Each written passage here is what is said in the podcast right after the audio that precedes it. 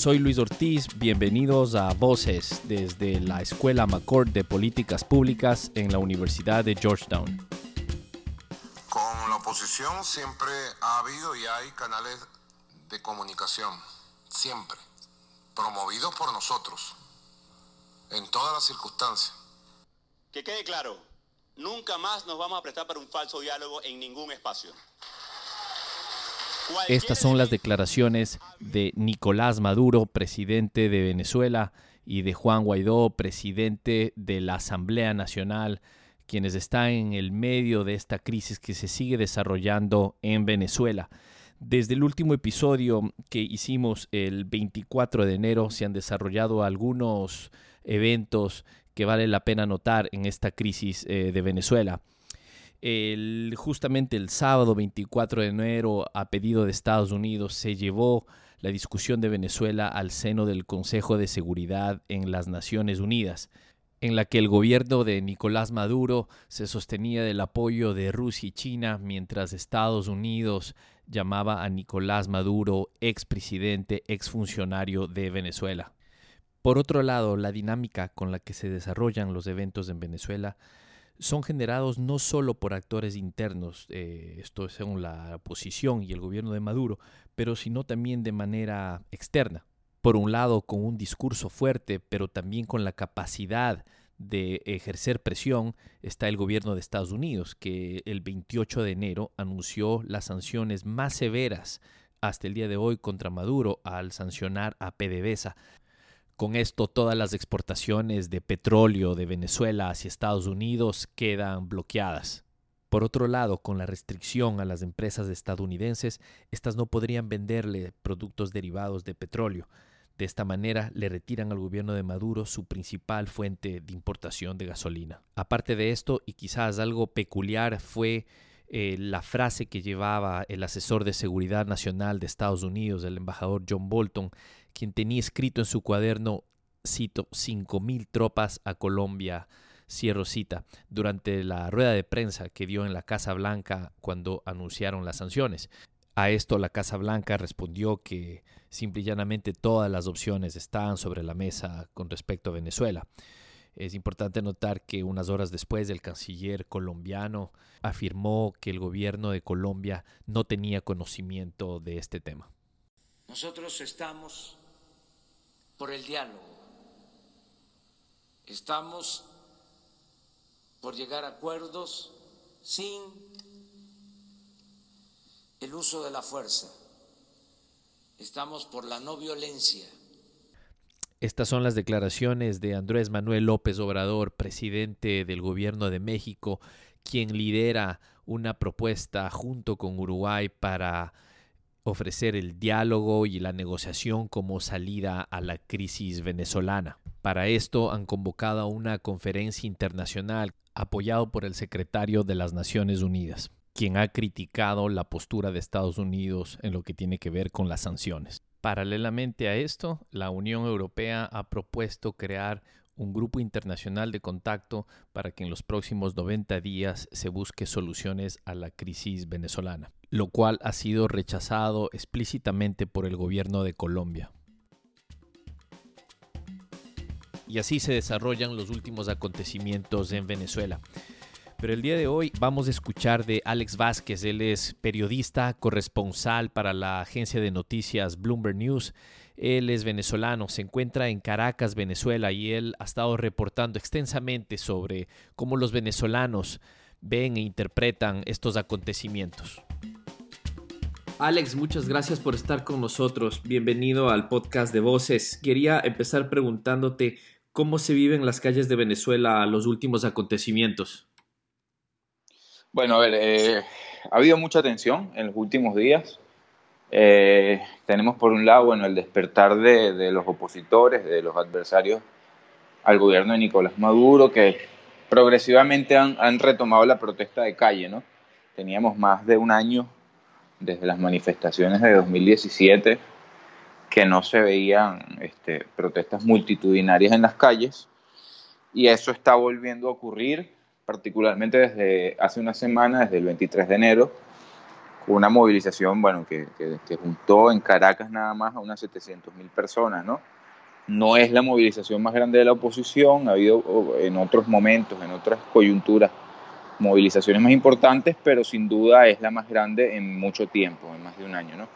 Eso genera tensión, ha habido mucha, mucha persecución policial contra manifestantes, este, estamos hablando de más de 200 personas detenidas por protestar, estamos hablando de que en enfrentamientos con los cuerpos de seguridad e incluso en ajusticiamientos de, cuerpos policiales, este, ya son más de 35 personas muertas según las organizaciones no gubernamentales, más de 40 según los partidos políticos.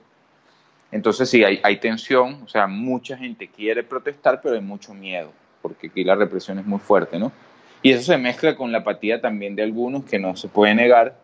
Eh, muchas personas con las que hablas en la calle están tratando de resolver su día a día, ¿no? Saben que estamos en una hiperinflación, los precios suben cada día, tenemos escasez de alimentos, escasez de medicina.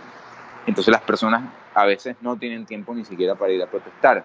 Entonces consideran que esto es una marcha más, una protesta más, que no va a llevar a nada, porque muchas personas consideran que Nicolás Maduro está atornillado en el poder, porque hasta ahora cuenta con el apoyo de los militares. ¿no?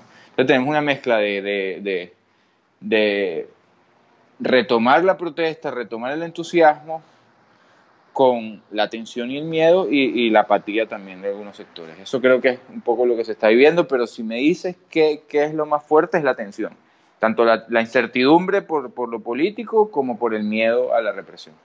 Alex, ¿cuál es tu lectura sobre los sectores de oposición? Eh, esto vive en un momento histórico, pero ¿tú crees que hay una, la unidad que, aparentemente se ve? Mira, eh, la oposición estuvo mucho tiempo totalmente dividida y desorientada, ¿no? Eh, yo no me atrevo a decir que, que tienen una unidad sólida, pero sin duda por primera vez en mucho tiempo están como remando en la misma dirección, ¿no? Creo que la, creo, creo, que tampoco es una, una es, porque ellos sean excepcionales, sino que no había otra opción, simplemente ya ellos desconocieron la elección presidencial, buena parte de la comunidad internacional desconoce la elección presidencial y no había otro camino, o sea, no podías reconocer la juramentación de Nicolás Maduro el 10 de enero. ¿Qué hacer si Guaidó debía juramentarse como presidente encargado o no, autojuramentarse, autoproclamarse como lo hizo? No todos estuvieron de acuerdo, pero todos le están manifestando su apoyo y están tratando de construir tácticas este, en conjunto, sobre todo por el respaldo que tienen de la comunidad internacional. ¿no? Entonces creo que no tienen mucha opción, pero sí, sin duda se han visto más unidos que en otros momentos. ¿Y, qué, me, puedes decir sobre el chavismo? Esta es una prueba de fuego para la unidad de las filas chavistas.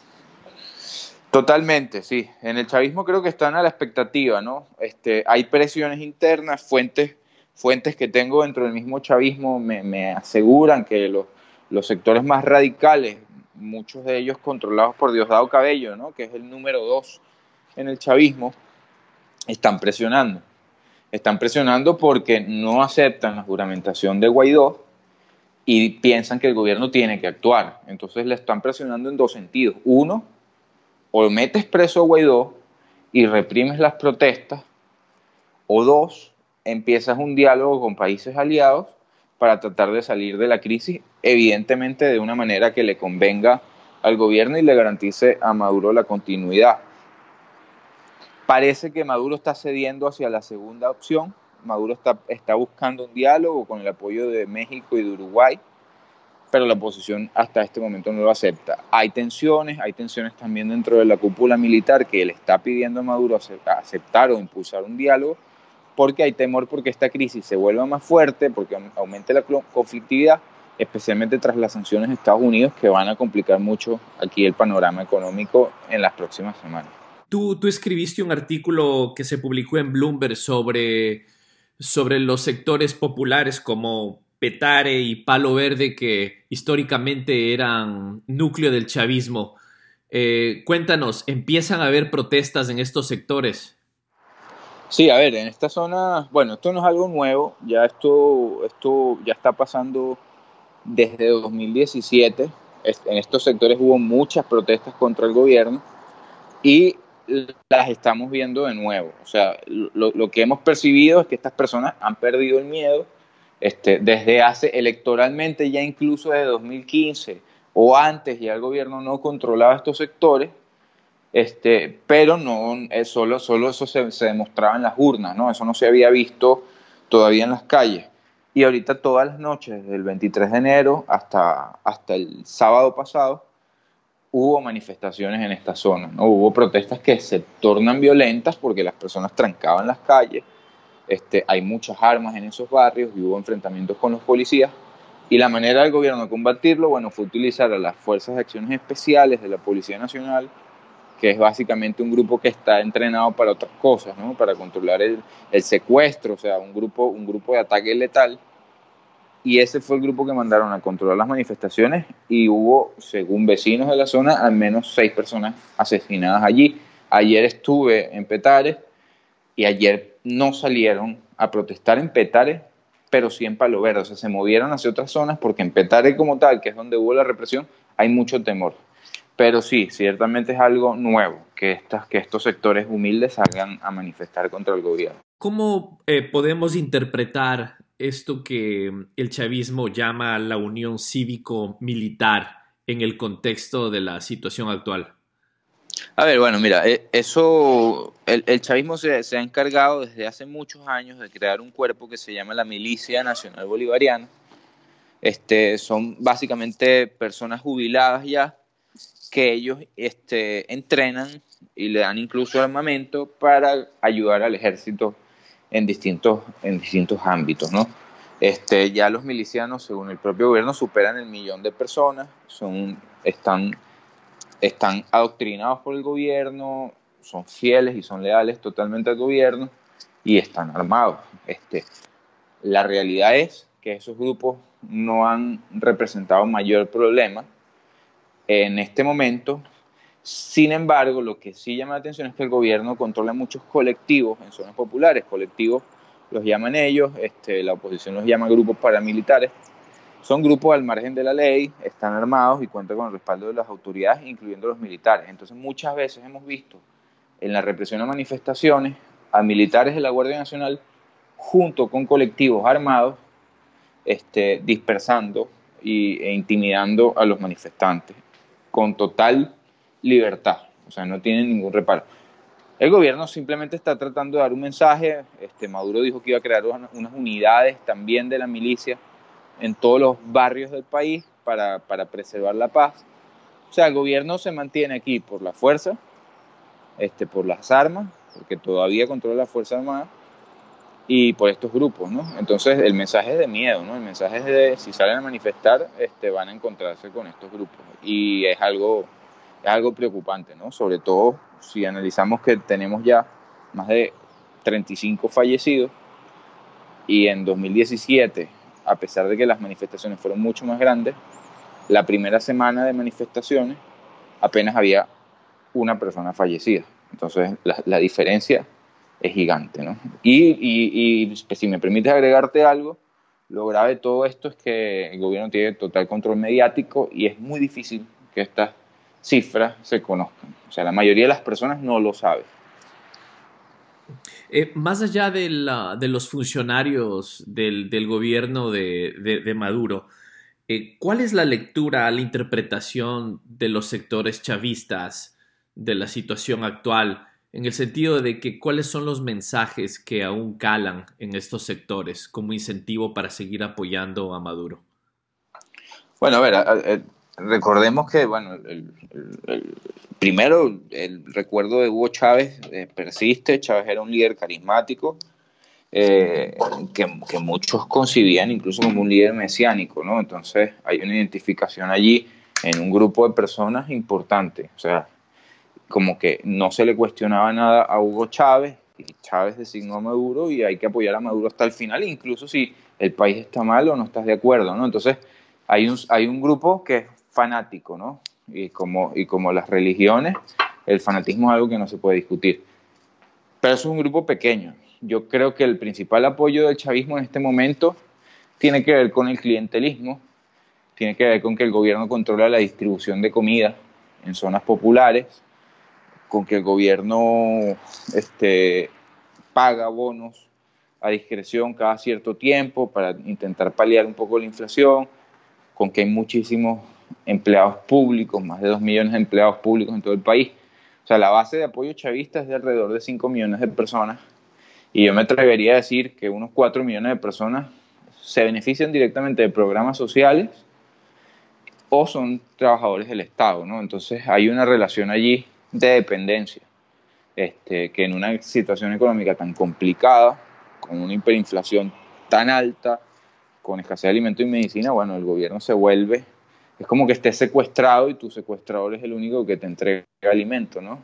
Eh, difícilmente, si tú no tienes cómo salir de, tu cautiverio, eh, vas a rebelarte contra esa persona porque es quien te mantiene con vida. ¿Qué, crees que deberíamos eh, esperar con expectativa en los próximos días? ¿Qué eventos se puedan desarrollar que hay que poner atención?